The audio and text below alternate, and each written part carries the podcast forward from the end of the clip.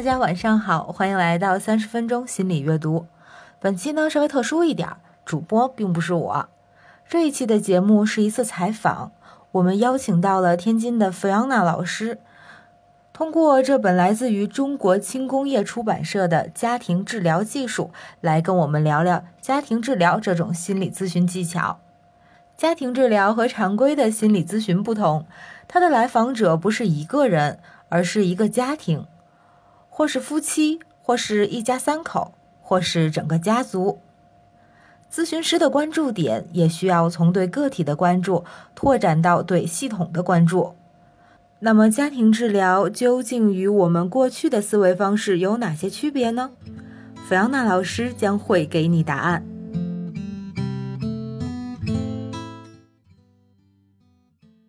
那先从介绍一下你自己开始呗。嗯，好，大家好，嗯，我姓项，项羽的项，叫项芳芳，嗯，怎么定位我自己呢？嗯，我一般把我自己定位成一个，嗯，比较多面又比较文艺的一名心理咨询师。哎呦，啊，好的，现在家里比较乱啊，嗯嗯，一般呢。嗯，我是从学院派出来的，但是我并不认为我自己是一个非常学院、非常保守的一名心理咨询师。嗯嗯，我觉得很多时候的话，嗯，我会比较大胆一些。嗯嗯，愿意去更多的去，嗯，以那种就是像大多数人来说的，很多人会认为心理咨询师基本上说话的时候会感觉很玄乎。其实我觉得你可以先把那个学院派是什么，你你把你自己的想法先说一下。你觉得什么是学院派？嗯，其实并非是我认为什么是学院派，而是我周边有很多的朋友，嗯，有跟我去提，呃，告诉过我，包括有的时候我也有接触过。其实很多呃学院派的。嗯，自诩为是心理咨询师的，可能并没有真正接触过心理咨询。我觉得你要开始 diss 他们了。好吧，也不算 diss，是其实是一个常态啊。嗯嗯。嗯，包括我上大学的时候，我的很多老师，可能他在教你在做呃如何去做一个心理咨询，但是他可能自己也没有任何的临床经验。嗯，所以很多时候说出来的话会让大家觉得似懂非懂的。嗯嗯，这是我对学院派，包括周边很多朋友对学院派的一个理解。嗯，对。那学院派相对的就是江湖派。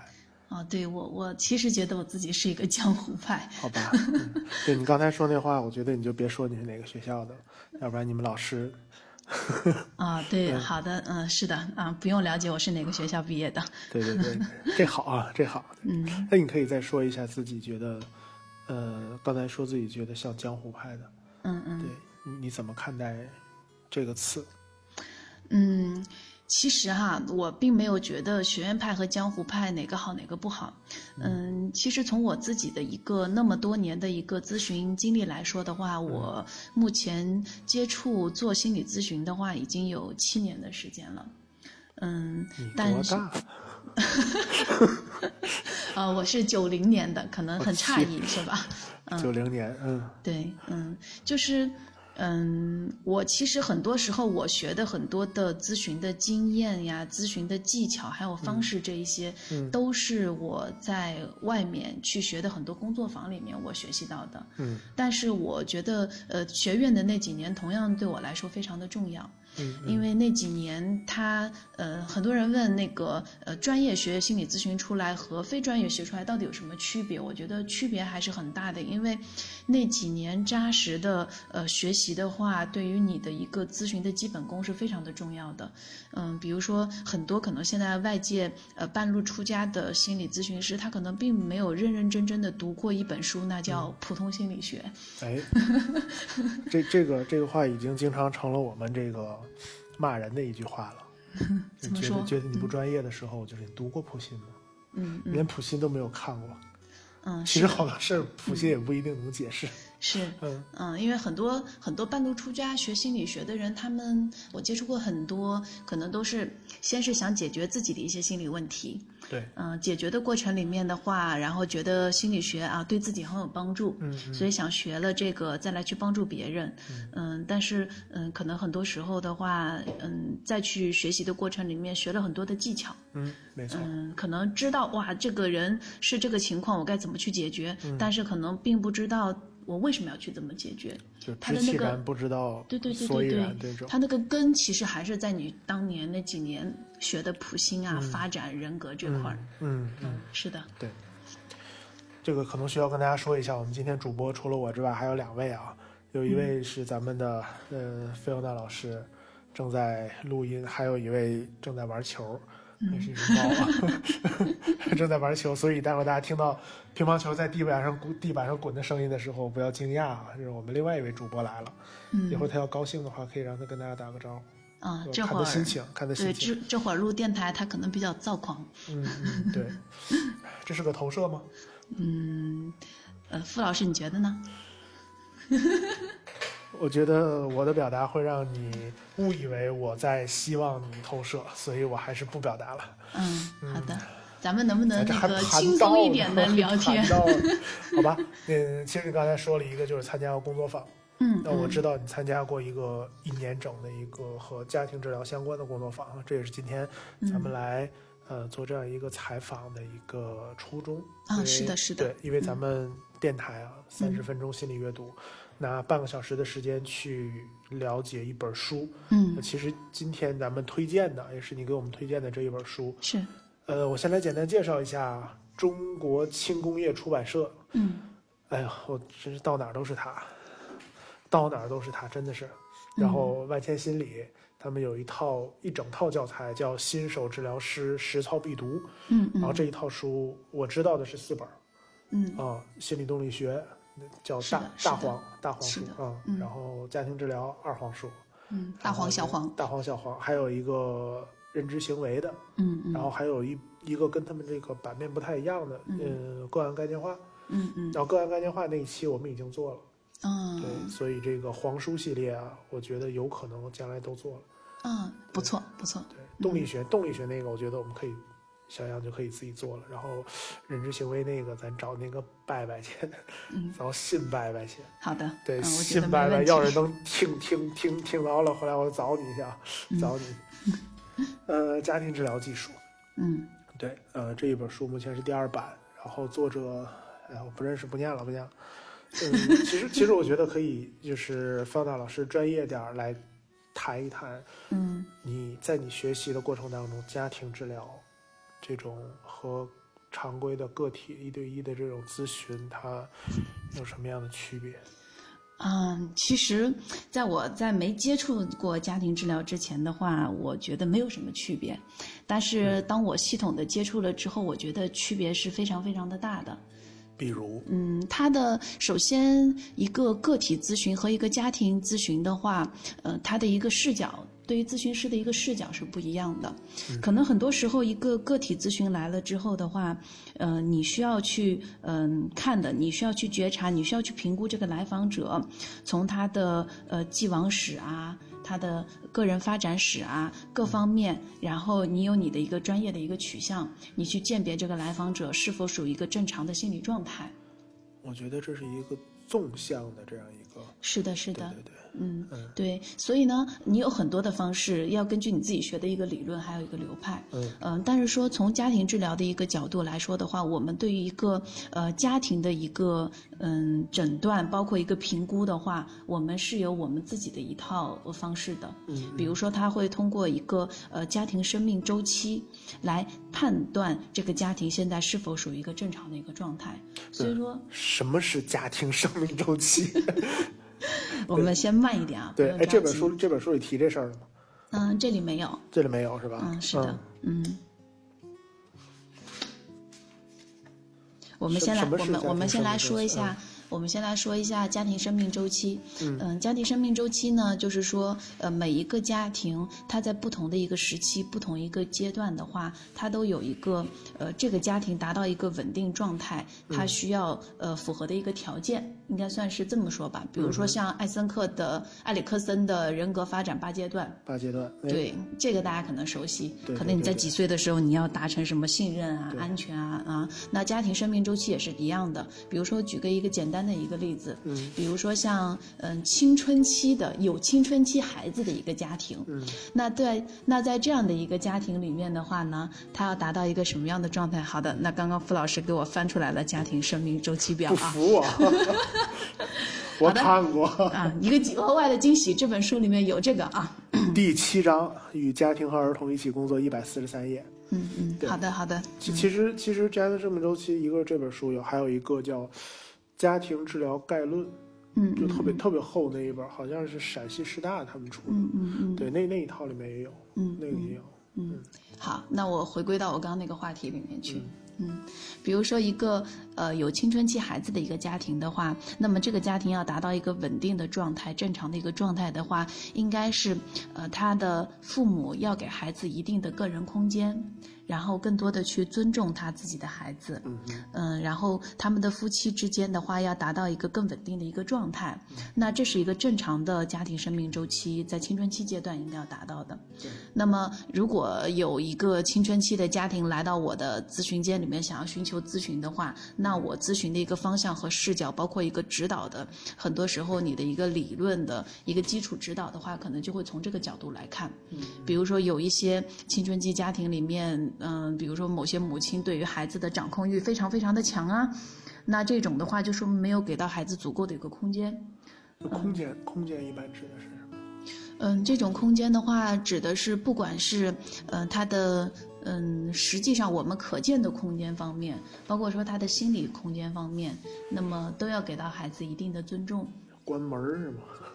嗯，放学关门那种，是啊，这是个嗯，空间。对，嗯嗯，就比如说，嗯，有一些青春期家庭的孩子里面，男孩儿其实已经到了发展发育的这个阶段了，嗯嗯，但是还会有很多的呃母亲可能会直接不敲门就会进入男孩的房间，嗯会发生什么呢？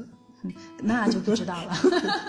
这个问傅老师，傅老师可能会比较清晰。这个《变形金刚》里面有一段啊，就是，呃，不提了，反正反正那个男主角就是那个后来考上大学那个小屌丝，嗯。呃，他他里面有一段，我觉得他家长应对的方式非常好。嗯。虽然当时他自己躲在屋里面是在藏那个 擎天柱这么几个人，嗯嗯，但是他的家长已不知道他在做些什么，然后就嗯。闯门就进去了。嗯，然后他的爸爸妈妈两个人又开心又尴尬的，嗯嗯哎，我们要，嗯，你你是在做什么？嗯嗯你是是不是这是你的快乐时光？嗯嗯嗯嗯，是这意思啊？是的，就是呃，能够去尊重孩子的很多想法，嗯，能够比如呢？因为青春期这个年龄段，我记得反正我上青春期的时候，嗯呃，想法特别多。嗯嗯我那时候都觉得自己快快赶上那些哲学家、思想家了。当然，嗯嗯后来发现其实也就无病呻吟嘛，嗯，对吧？嗯，其实呢，说起这个的话呢，你说简单也简单，说难也是很难的。比如说，你怎么去界定哪一些想法你需要去尊重，哪一些想法你需要去引导？那么可能的话，它是一个过渡的一个阶段。比如说，像你的这个孩子，他很小的时候，可能很多时候他的呃孩子的很多事情是需要父母帮忙去做主的。嗯嗯，嗯，因为也是根据他的年龄发展阶段有关嘛。对。但是慢慢的，其实最终你要达到的一个状态，就是孩子要学会为自己的事情负责，为自己的事情慢慢的自己来承担责任。嗯所以呢，呃，这种时候的话，你就要需要慢慢的放手。其实我常把它比喻成像一个拉锯的一个状态一样的。拉锯的啊，是的，嗯，所以到最后他会找到一个平衡。是的，一嗯定是会有个平衡。所以说，现在但凡能来到咨询间里面的这种家庭的，那肯定是，呃，某一个人可能受不了了。嗯。啊、焦虑的不行了，嗯，想要解决这个问题，所以可能一家三口都来了。那基本上，嗯，我们接触过的孩子的这种家庭治疗的话，通常，嗯，就是症状啊都在孩子身上，比如孩子不上学了，嗯嗯，要不然他也不来呀。是的，这是他，这是特别是会让母亲特别焦虑的一件事情。为什么是母亲呢？嗯，因为往往的话，母亲都是不太能承载这份焦虑的一个人。包括我们临床上很多接触过的家庭治疗，提出主动要来的，基本上都是母亲。嗯嗯是爸爸都心大是吧？嗯，我通常不叫爸爸都心大。通常我们接触过来的这些父亲的话，嗯，首先这些父亲都比较回避，回避啊，对他们都比较回避呃这一类的事情，嗯，同时的话，我觉得也有可能因为家庭家庭治疗非常的有意思，嗯，比如说，嗯，当母亲觉得这个家庭里面孩子出了问题的时候，嗯可能潜意识里面会觉得需要改变的是孩子，或者是她的丈夫，哦，明白明白。嗯所以呢，呃，这种家庭治疗，呃，父亲一般丈夫不愿意出席，可能会跟他的防御有关，嗯，嗯就来了我就错了，嗯，是的。栽面儿了。嗯，所以家庭治疗跟个体还是很不一样的，可能你需要应对三个人。至少三个人。嗯，嗯但是呃，一般像新手的咨询师的话，他可能有时候会觉得很焦虑，觉得我面对一个人的时候，我都觉得很难搞定，我面对三个人我该如何？嗯、所以他还是有很多技巧性的东西在这里面的。但是这个事儿它是跟人数越多，它的难度就越大吗？嗯，当然不是，它跟你的嗯整体看待这个做这个治疗的你的理念和思路有关。嗯嗯，对，其实我觉得在做家庭治疗的时候，可能更重要的还是一个思路上面的。是的，是的，对，嗯那它和这种个体治疗的思路，就是咨询师去看的时候，我们可以怎么样去有一个差别？其实刚才提了一个 家庭生命周期哈、嗯这个有点儿和发展心理学比较像，就是我到了这个阶段，该去有我已经发展好的一些东西，但我没发展好。嗯对，像家庭可能到了这个阶段，他该去发展，比如给孩子空间啊等等，但是他嗯没有发展出来，所以他可能会有问题。嗯嗯。对，那除此之外还有哪些？嗯，还有的话呢，呃，其实在这本书里面都会有一些涵盖。嗯嗯嗯，比如说你去看这个家庭，嗯，比如说这个家庭治疗，我简单的举个例子，做到什么状态、什么程度，它才能算这个家庭治疗是成功的呢？直接说到头了，是吧？对，是的，嗯因为很多，比如说有的家庭里面，可能有的有的人就是带着症状来的。比如说，我们有接触过，呃，比如说在一家三口里面有一个有其中有一个成员，他可能是本身就是有一些抑郁症的抑郁状况，抑抑郁抑郁症状吧，症状，嗯对没确诊嗯，，对他本身呢就是有一些抑郁症状在的。那么，如果来做个体咨询的话，我们就要想着怎么样能让他把这些症状给缓解一下。嗯嗯，嗯，那这是我们的终极目标。对。但是家庭治疗的视角呢，可能会想着他的这个抑郁症状对家庭里面其他的成员有什么影响。嗯，其他成员受到了什么影响之后的话，他们一家三口的关系有没有发生什么变化？我觉得这个你可以举个例子，嗯。比如说像刚才经常说的那个孩子哈，嗯。比如说一个中学生，嗯。他有了一些抑郁的症状，但是嗯。还没有达到抑郁症。嗯嗯。对，比如嗯比如像那个呃活力方面啊、情绪方面啊嗯。这样一些的，那有可能他会对整个他的父母造成什么样影响？我觉得操心肯定是有的。嗯嗯嗯。嗯，对。那比如说像傅老师刚刚举的这个例子的话，比如说有一些抑郁症状的，那么可能会受到的影响，比如说这个家庭里面曾经的一个状态是，她的丈夫经常是在外加班出差不回家的那种的，嗯。然后基本上是母亲，呃，母亲呢在家里面去照顾这个孩子的饮食起居，嗯，嗯。然后家庭主妇是吧？对，是的嗯。然后父亲常年出差，大家可以想象一下，现在可以去构思一个这样子的一个家庭啊。嗯然后孩子呢，就处于上学的这个状态的。嗯那慢慢慢慢的，他会发展成一个什么样的状态呢？可能突然之间，这个孩子他不去上学了。嗯嗯，不去上学了之后，大家来想象一下，那可能母亲会很焦虑。对，嗯，然后呢，以前是只要照顾饮食起居，孩子正常去学校，然后这个母亲就去上班。嗯嗯。但是突然某一天，这个孩子辍学在家了之后，母亲除了要照顾他的饮食起居之后，他上班之后，他的心还会挂念在家里这个孩子在干什么，没错，呃，从而就会影响到这个母亲在在他的工作单位上面他的一个工作状态。嗯紧接着，这个母亲的焦虑没有办法承载之后，嗯她会朝两个人去释放。第一个就是她的孩子，嗯第二个就是她的丈夫。啊那所以呢，当这个母亲把这个焦虑释放出来了之后的话，那必然会引起一个结果。嗯哼，第一个，孩子觉得去上学的这件事情让他感觉更无力了。对对，第二个感受就是，她的丈夫觉得我没有办法安安心心的在外面去出差上班了。嗯所以她必然就要再把她的关注点又重新的放到家里面去，嗯所以对于她丈夫的工作上面也同样会有影响。嗯，对，所以其实这样的话，你就不是再去关注说，呃，这个中学生他的，比如像歪曲认知啊，嗯，比如说像早年的创伤啊，是的，对你你不去处理这些东西了啊，嗯你转而去处理他的症状如何影响他母亲的行为，然后他母亲的行为又怎么样反过来去影响孩子还有丈夫。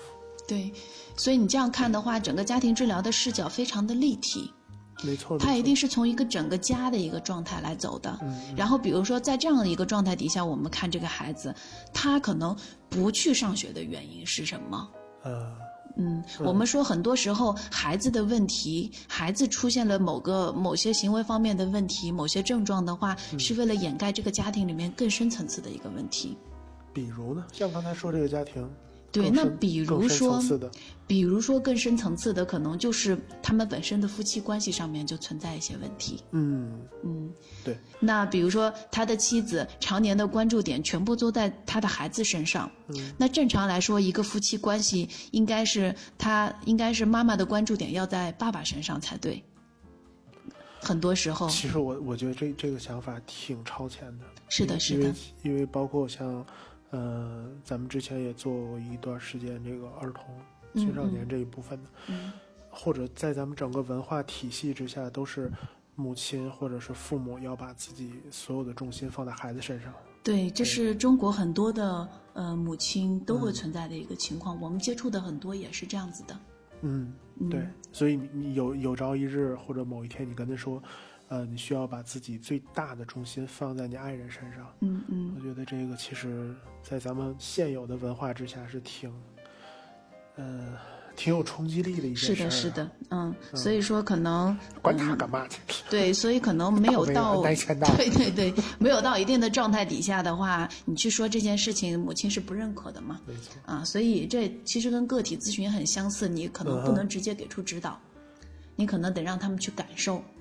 嗯。嗯嗯。但是呢，对于这样子的家庭的话，当他的父亲呃把很多的注意力又回归到家庭里面去的话，其实对于母亲的焦虑情绪是有所缓解的。就等于这事儿不是你一个人扛。是的，嗯。嗯，包括我们还会去看这件，比如说孩子他的这个辍学的这个事情的话，对于整个家庭是很有意义的，嗯，因为对整个家庭的意义。对对整个家庭很有意义，因为父亲的关注点回归到母亲的回归到母亲和孩子身上之后的话，嗯其实相对于来说，对于孩子来说的话，他是会松一口气的。就是他不用再面对他妈，是的，是的，是用独自的，面对他妈。是的，嗯，就是这样子的。哎呦，傅老师，你能 get 到点？哎，所以咱也这么多年了，对吧？对对对，所以跟嗯个体的咨询是很不一样的。嗯。嗯。对，其实这本书里面也谈到过一些怎么样去呃，我记得你之前也跟我说过，就是跟个体共情，还有和家庭共情的一个区别。嗯嗯。对是共情这个东西在咨询里面就是特别常见的一个现象。啊，这个共情特别有意思。嗯，嗯这个个体咨询里面，我跟大家介绍一下，个体咨询里面最烂俗的共情就是哦，我理解你当时的感受，来访者内心你理解个屁。嗯，哎呀，没法说，嗯。是，对，当然，一般常规我可以先介绍一下个体心理咨询的共情啊，它可能会有一些流程。嗯对，首先你可能需要尝试尽量用一个词去把对方的感受拿出来，嗯可能嗯。哦，你那时候感觉很抑郁，嗯，感觉很无力，或者感觉怎么样，嗯，然后你还可以慢慢尝试把他的需求说出来。嗯。我想你当时需要有一个人站在你身边，跟你说你就是对的，嗯就类似于这种。嗯嗯。嗯呃，可能后面还可以再把他和咨询师的关系也带到一个共情里面来。嗯，你当时体验到怎么怎么样，然后或者说你现在跟你现在坐在这儿谈这个事情的时候，我感觉你还能体验到当时的什么什么什么样的感觉。嗯嗯对，然后你当我意识到这一点的时候，我感觉到怎么样？嗯我觉得我们之间的关系怎么样？嗯嗯，个体的咨询的共情其实也很立体。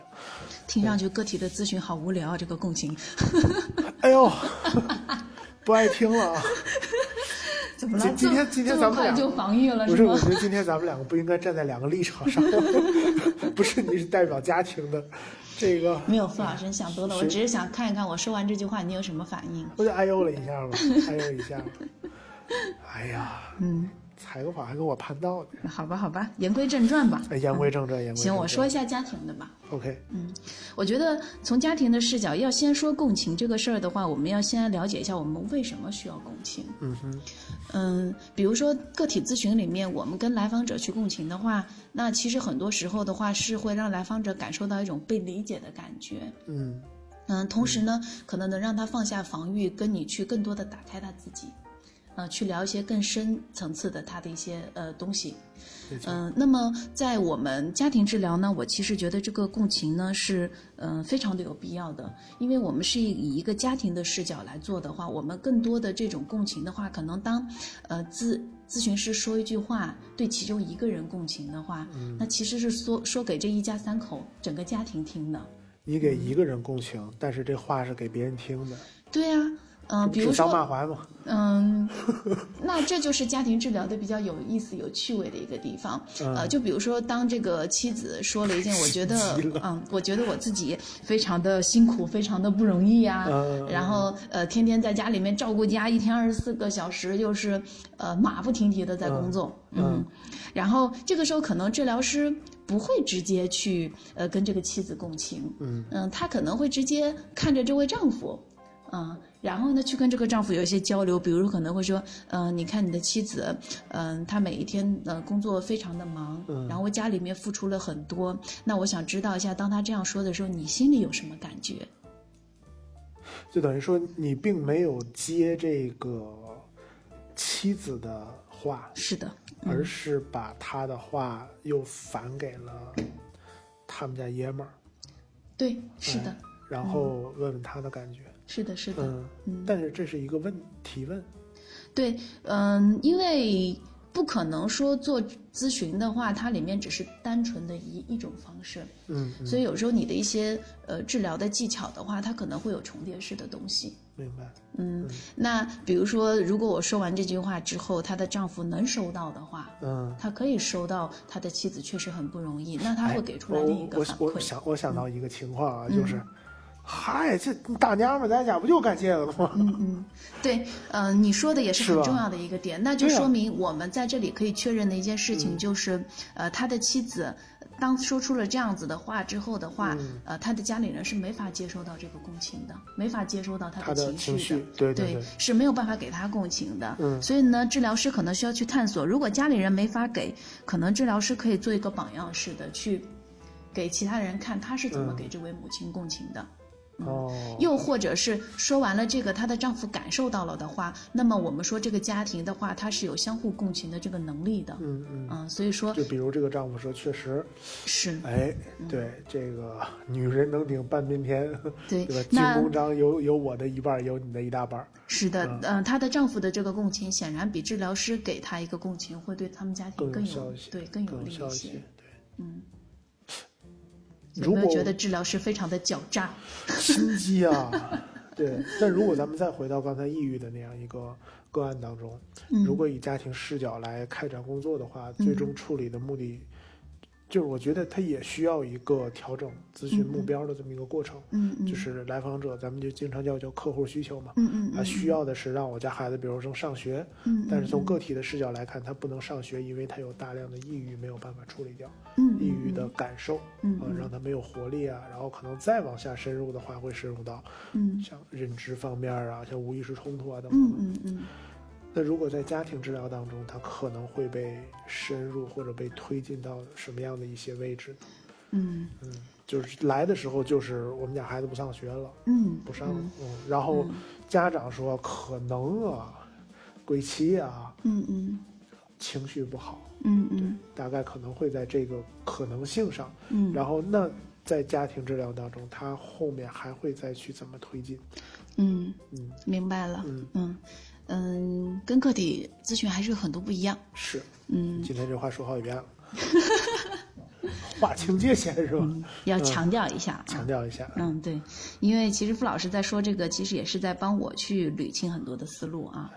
嗯，就比如说，呃，在家庭里面的话，可能就以刚刚那个抑郁的案例为例，对，嗯嗯，那可能他们一家三口来这里的话，他们的目标都是不一样的。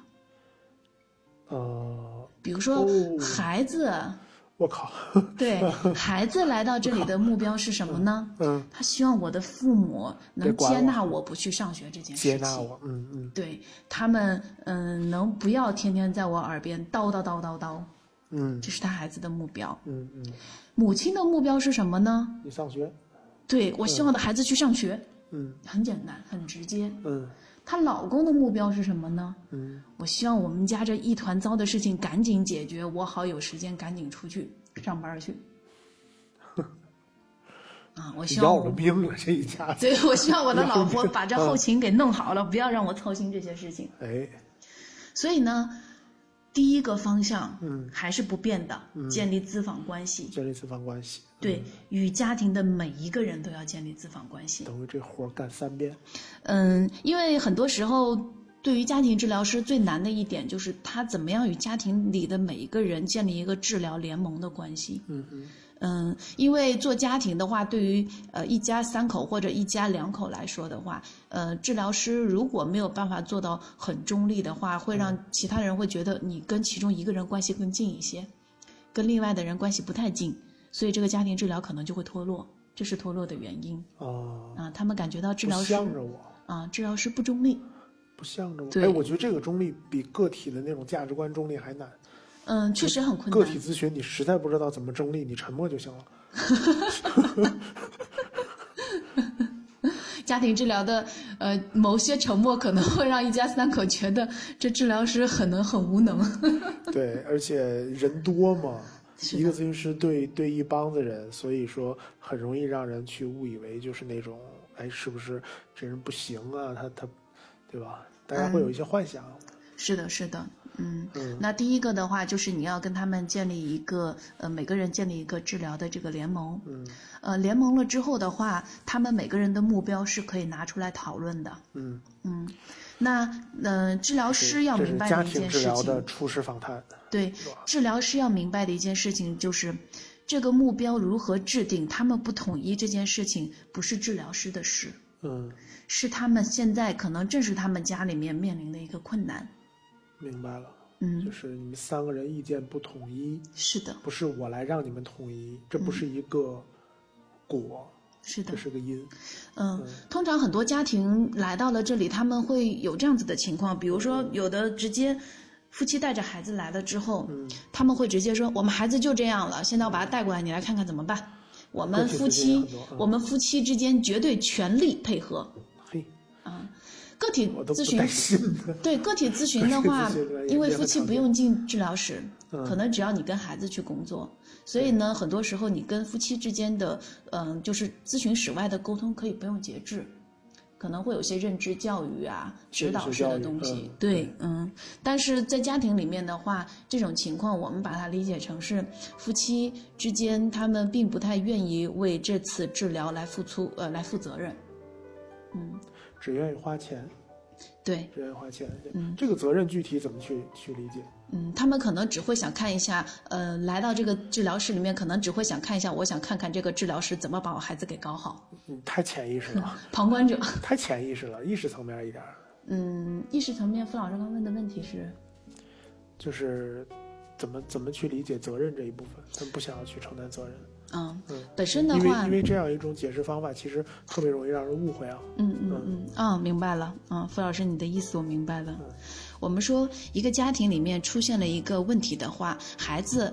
如果说一家三口来带着孩子来说孩子身上出现了一些什么问题，那么我们通常说这个孩子他是一个索引病人，嗯，是被这个家庭命名出来的一个病人。明白。但是一个家庭的问题绝对是，呃，一家三口一个巴掌拍不响嘛。嗯。啊，大家相互之间的互动，嗯，相处模式，嗯，呃，造成了这个问题的存在。嗯嗯，那其实这也是夫妻的一个防御。嗯，他可能会觉得这个问题就是我们孩子的问题，只要这个问题解决了，我们都没有问题。嗯嗯，我们说他是不愿意承担自己愿意为这件事情负多少责任，是这方面的一个。我明白了，是他的防御的一部分。从咱们大众的责任心角度来讲，就是我家孩子有问题了。我尽心尽力的去花时间、花金钱、花精力去解决你的问题，这是这是我们大众通常意义上来讲的负责任。嗯，我觉得这一点，这这是一种负责任。嗯，那在你刚才的这个解释当中，我会发现这个负责任是我自己在这个事情里面做出了哪些负面的影响，嗯，或者我需要去投入一些其他的，比如我的想法改变。嗯，这个有点像是说，如果我家孩子病了，我去盯着他吃药去看病，这是负责任。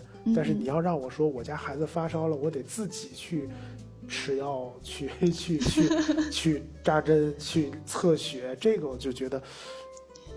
当然，如果有人说你如果自己去，你家孩子准能好，他他也会去。嗯嗯，我来给你举个例子吧。其实，在个体咨询里面也会有这样子的情况发生。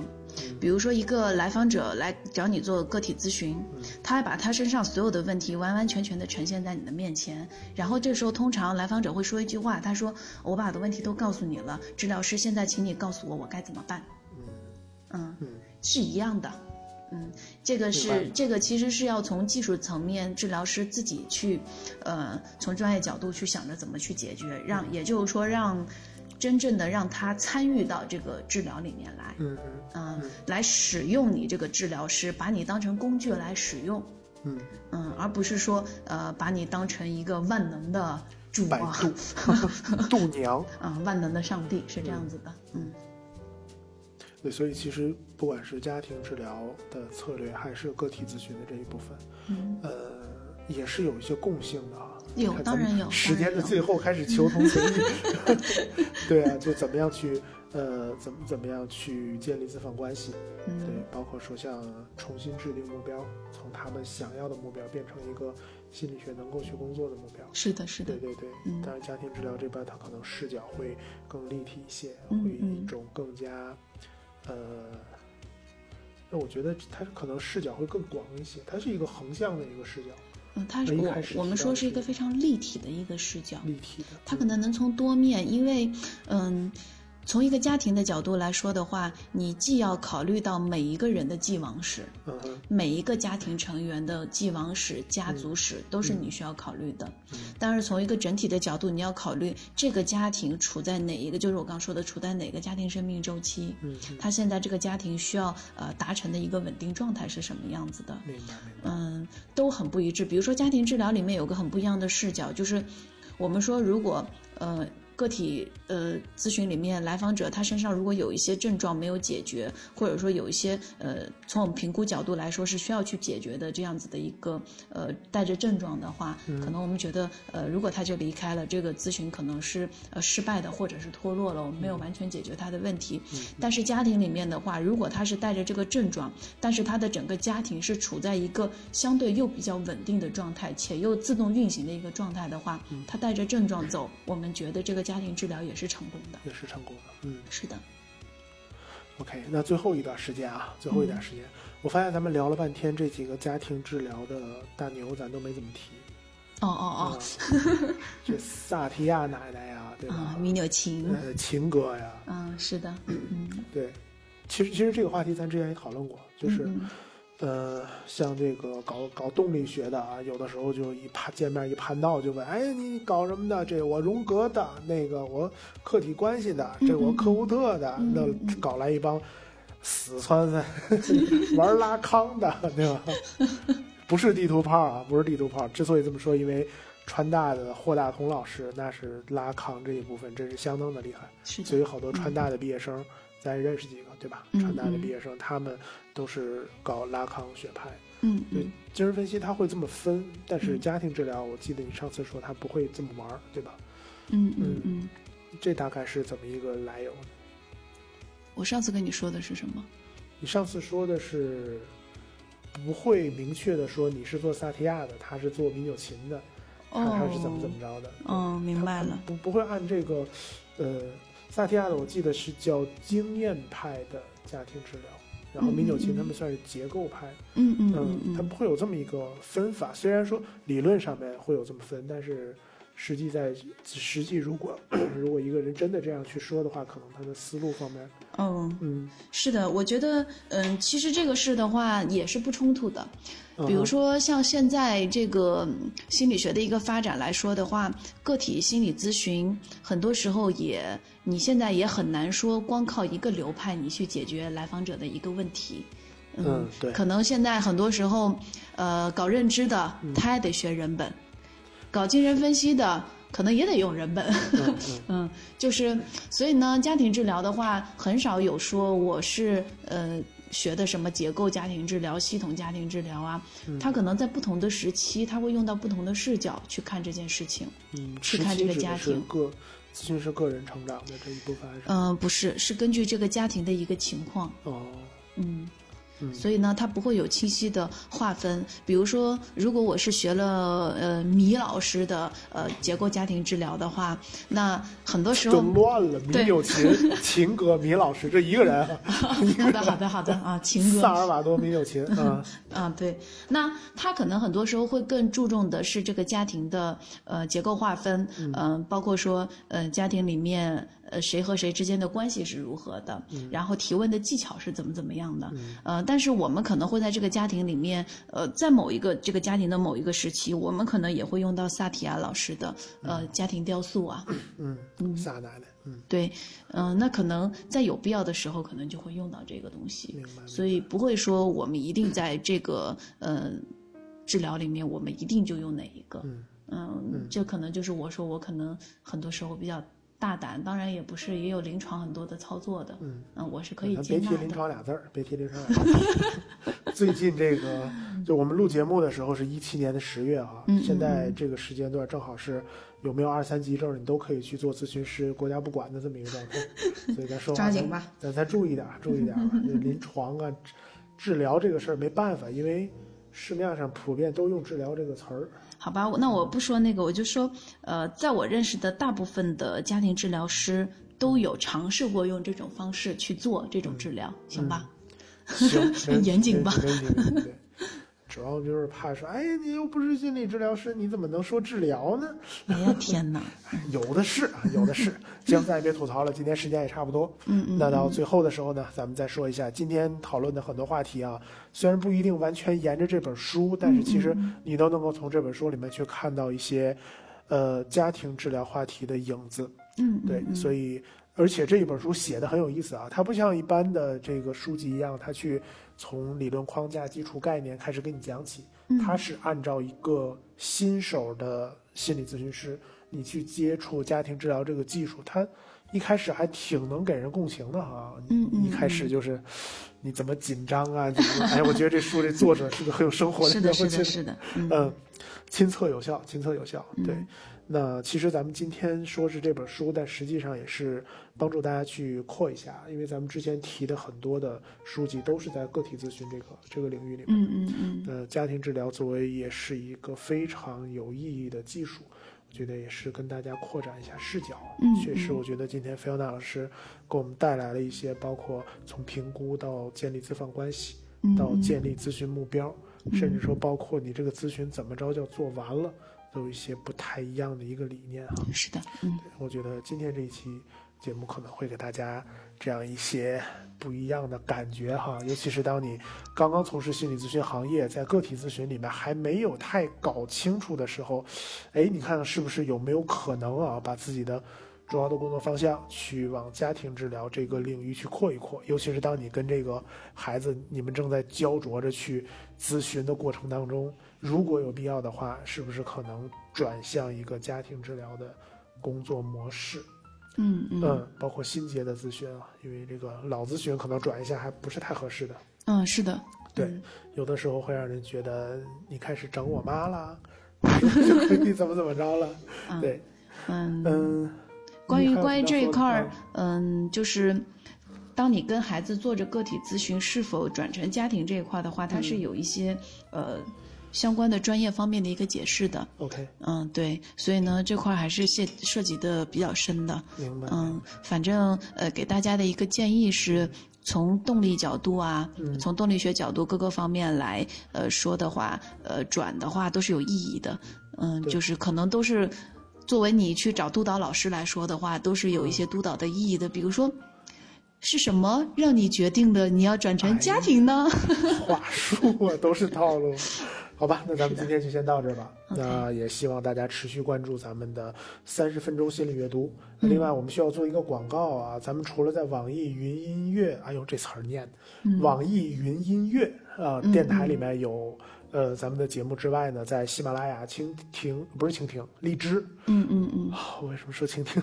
荔枝，还有在苹果的 Podcast 上面都会有咱们同名电台。嗯。那比较推荐大家的还是在网易跟喜马拉雅，尤其是喜马拉雅，因为我们喜马拉雅虽然完全一样的内容，但是为什么收听量就小了两位数出去呢？这是很诧异的一个事情啊。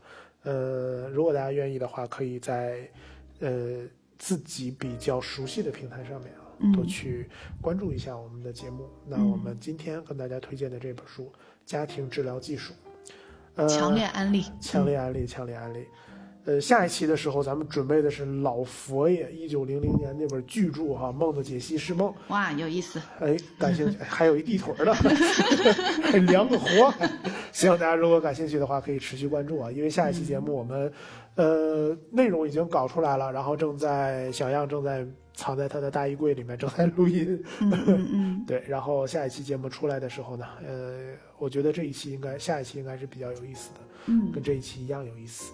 今天咱们这一期采访的形式呢，应该会持续做下去，因为在咱们电台，包括说咱们电台背后的微信公众号“心理小厨”主创周边，我们会有一批哈、这个不出名但是业务非常精湛的心理咨询师。嗯呃，我们近期也在跟大家去沟通，如果你这这老几位里面啊，如果谁要是有比较喜欢的书，呃，可以拿来推荐，咱们也是会以采访的形式，呃，去聊一聊这本书以及这本书背后的一些理论知识嗯啊、也是帮一些刚刚入门的心理咨询师，还有咱们的心理学爱好者，更好的去了解心理咨询到底是个什么鬼。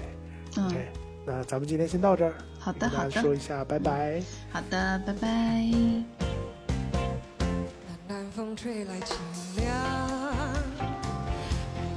清凉，夜莺啼声轻唱，月下的花儿都入梦，只有那夜来香吐露着芬芳。我爱这夜色茫茫，